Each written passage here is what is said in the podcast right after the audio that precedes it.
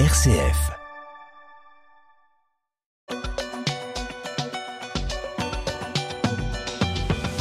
Et on commence par cette visite historique du président ukrainien aux États-Unis. Oui, Melchior, 300 jours après le début de l'offensive russe le 24 février dernier, c'était le premier déplacement à l'étranger de Volodymyr Zelensky.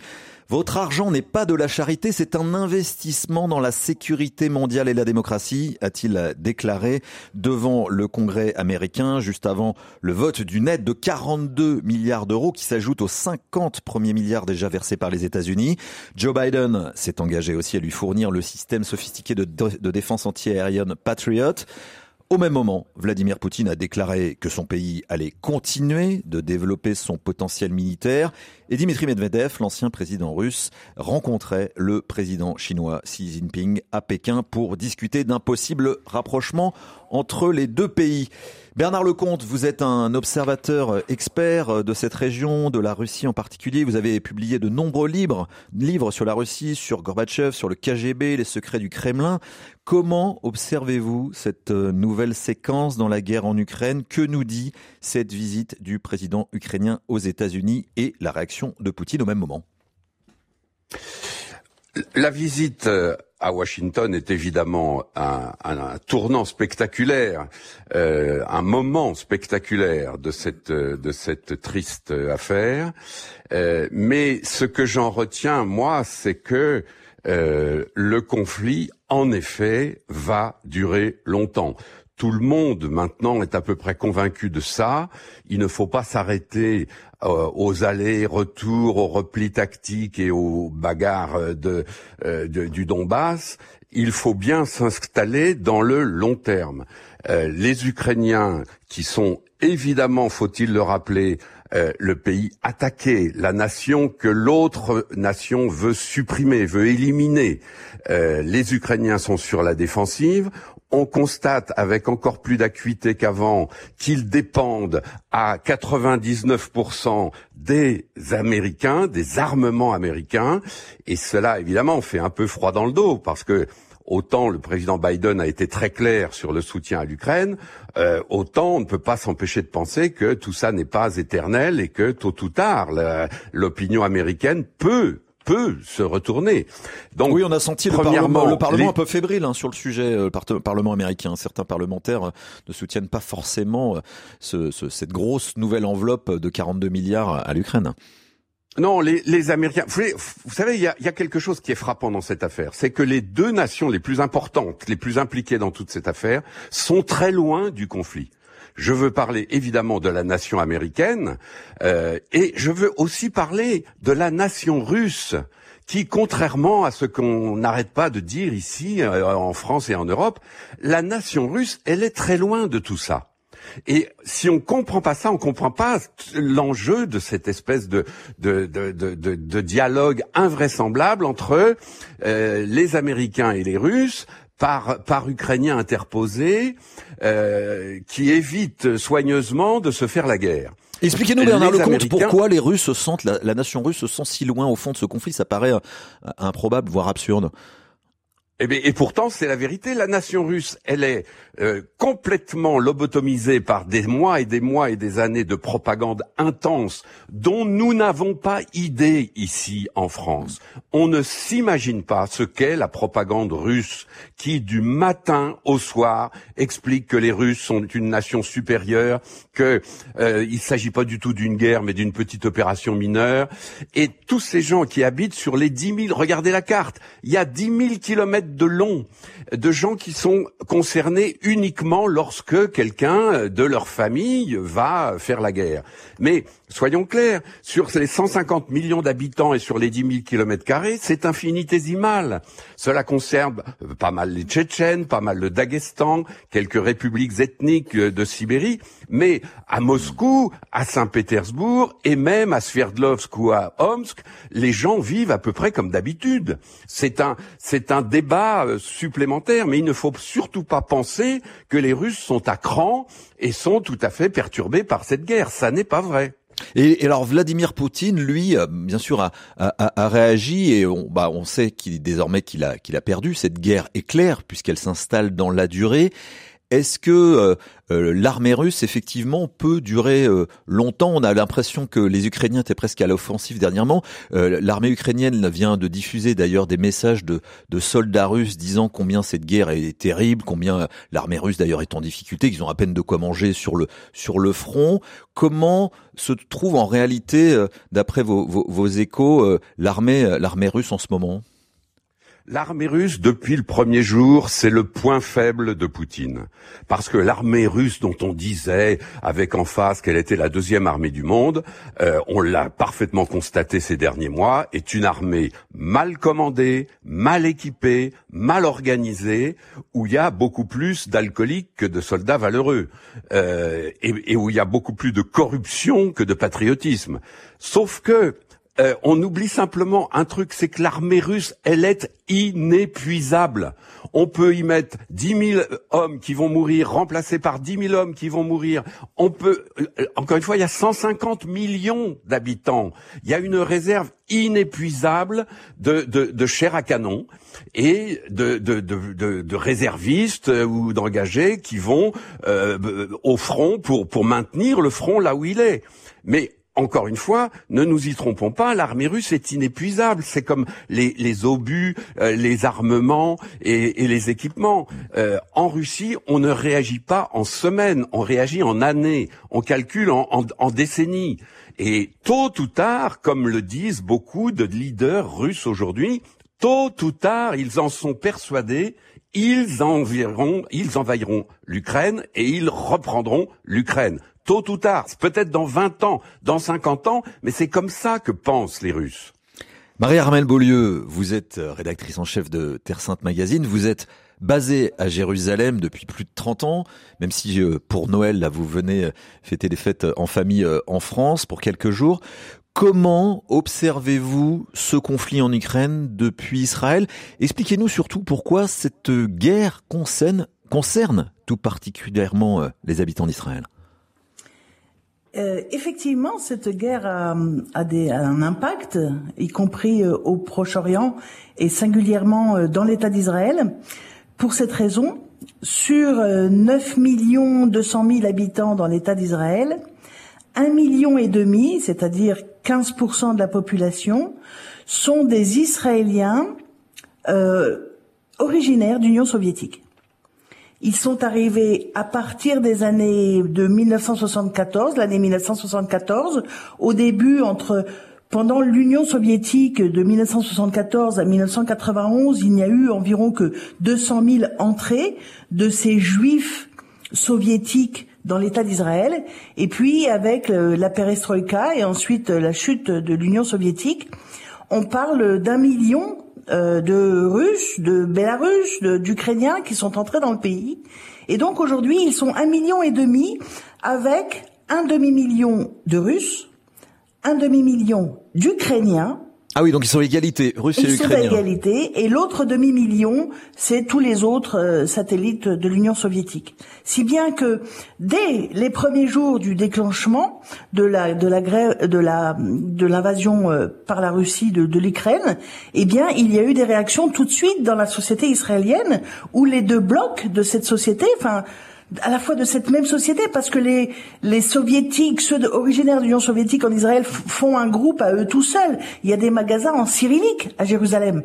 C'est-à-dire que tout est écrit en cyrillique, et l'hébreu étant tout petit en dessous. Donc toute cette société qui fait groupe euh, en Israël menaçait de se scinder, de s'opposer, et, il y a des gens qui votent, il y a des gens qui sont euh, membres euh, députés euh, de la Knesset, etc. Donc on a vu tout de suite le Premier ministre de l'époque, Naftali Bennett, offrir ses services à l'Ukraine et à la Russie pour essayer de trouver des accords de paix. Bon, ça n'a pas fonctionné, mais le, le, le dossier est suivi vraiment très très attentivement pour la société israélienne elle-même.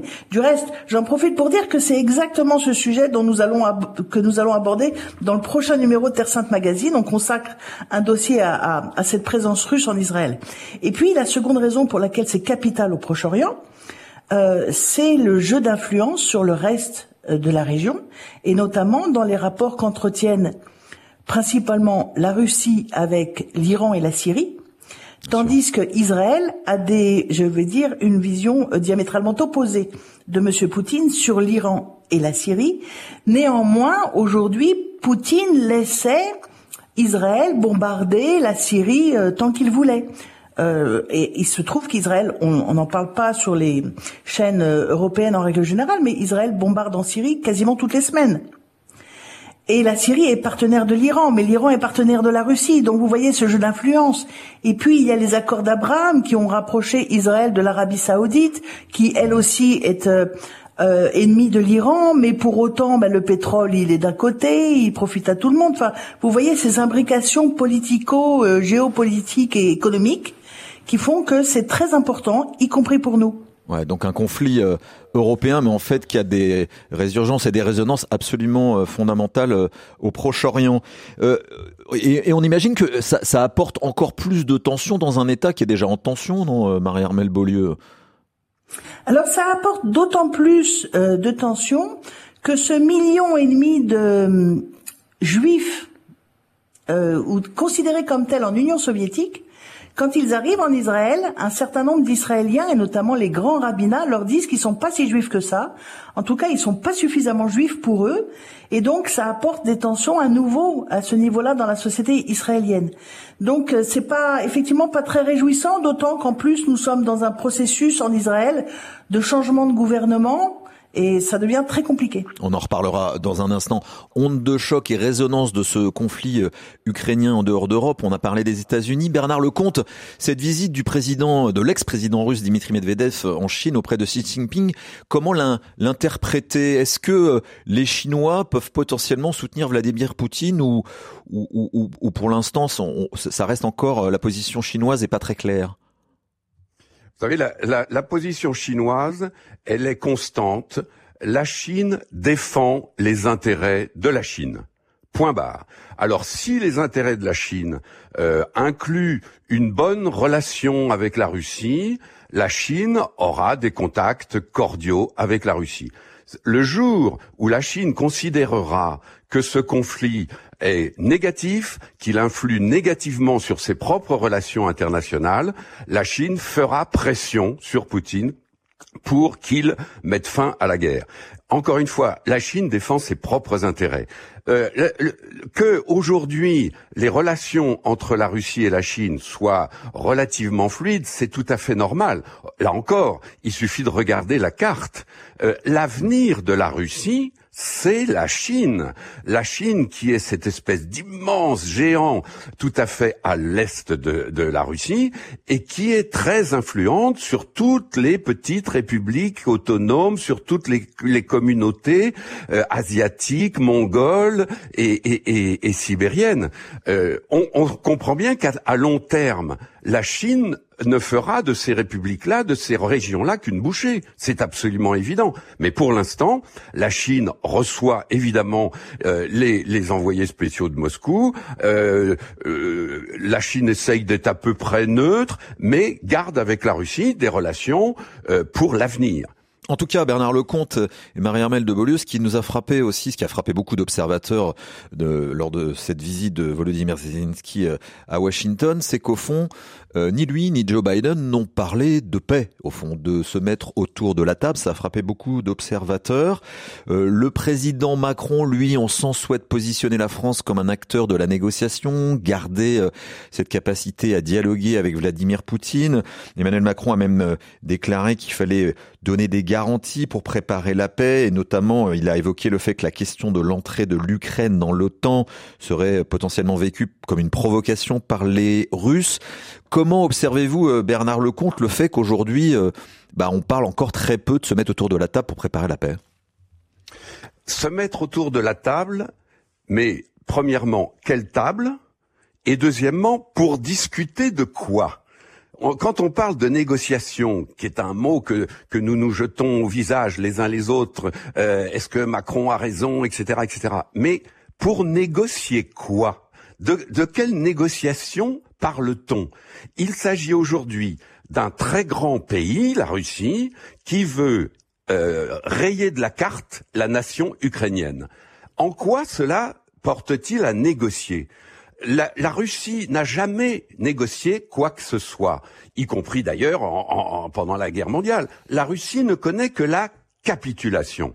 Et rappelez-vous ce, ce, ce vice-président de la Douma, qui est quand même un type très important, Piotr Tolstoï, l'autre jour, à la télévision française, qui, dans un très bon français, disait « Mais vous, les Français, vous nous faites rigoler. On vous donne rendez-vous dans dix ans ou dans trente ans sur la frontière polonaise. Ça ne peut se terminer que comme ça.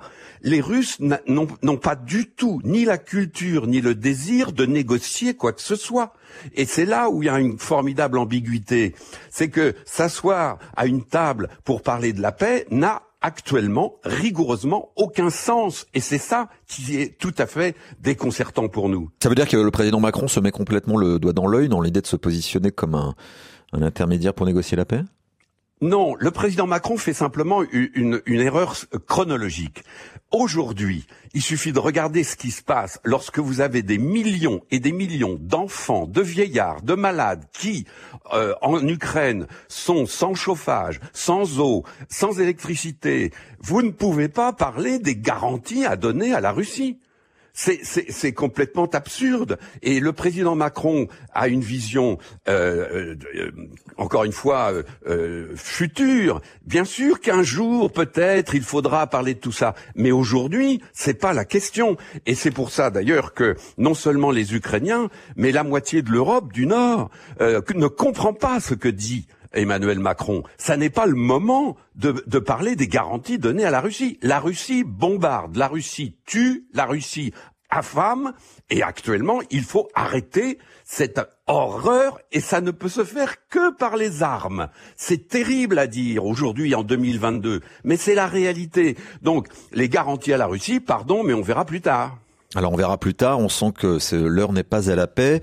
Le fait est que euh, parmi ceux qui essaient d'agir pour la paix, il y a aussi les chrétiens, euh, le pape François en premier lieu, chef de l'Église catholique, mais aussi euh, patriarche de Constantinople, les orthodoxes. Comment, Marie-Hermelle de Beaulieu, vous, vous regardez ce, ce rôle des leaders chrétiens pour, pour, la pour la paix face à ce conflit?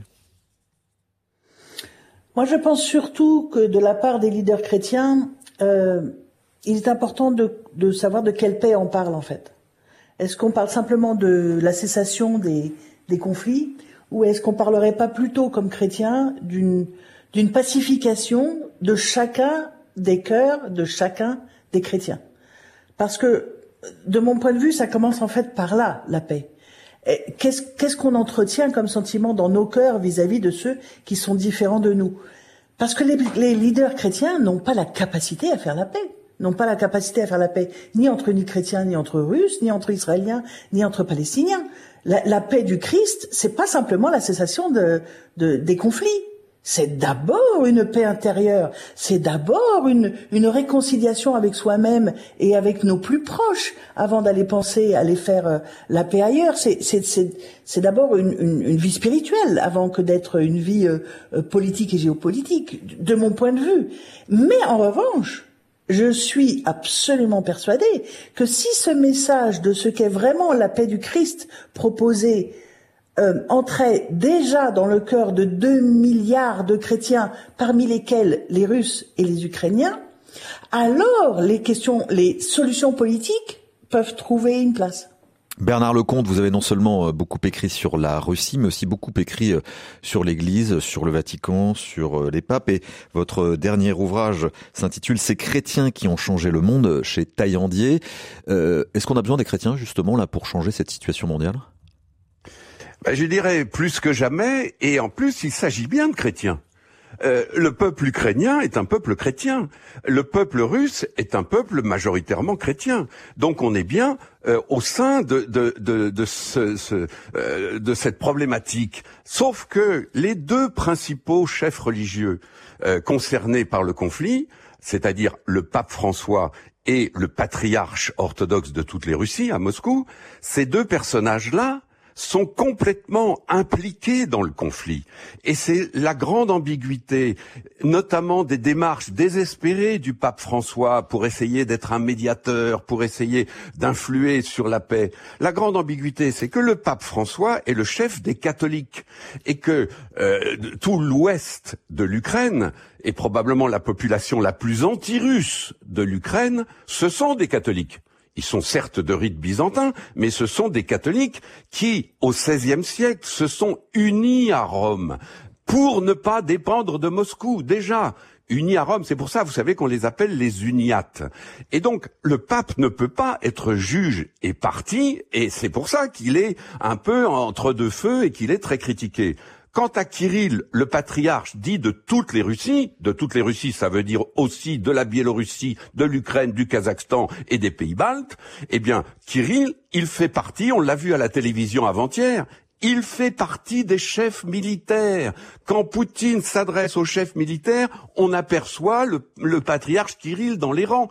Le patriarche Kirill est un acteur politique de toute cette aventure. Ce n'est certainement pas un guide spirituel. Sauf que, bien sûr, pour les Russes, bah, il est le chef de la communauté orthodoxe russe. Et donc, bah, les Russes sont, sont un peuple euh, très, très mystique, très spirituel, très particulier à cet égard. Hein. C'est pas la même communauté que nous. Mais le peuple russe, évidemment, quand le, le patriarche Kirill est là, eh bien, euh, voilà, c'est une caution incontestable donnée au char de Poutine.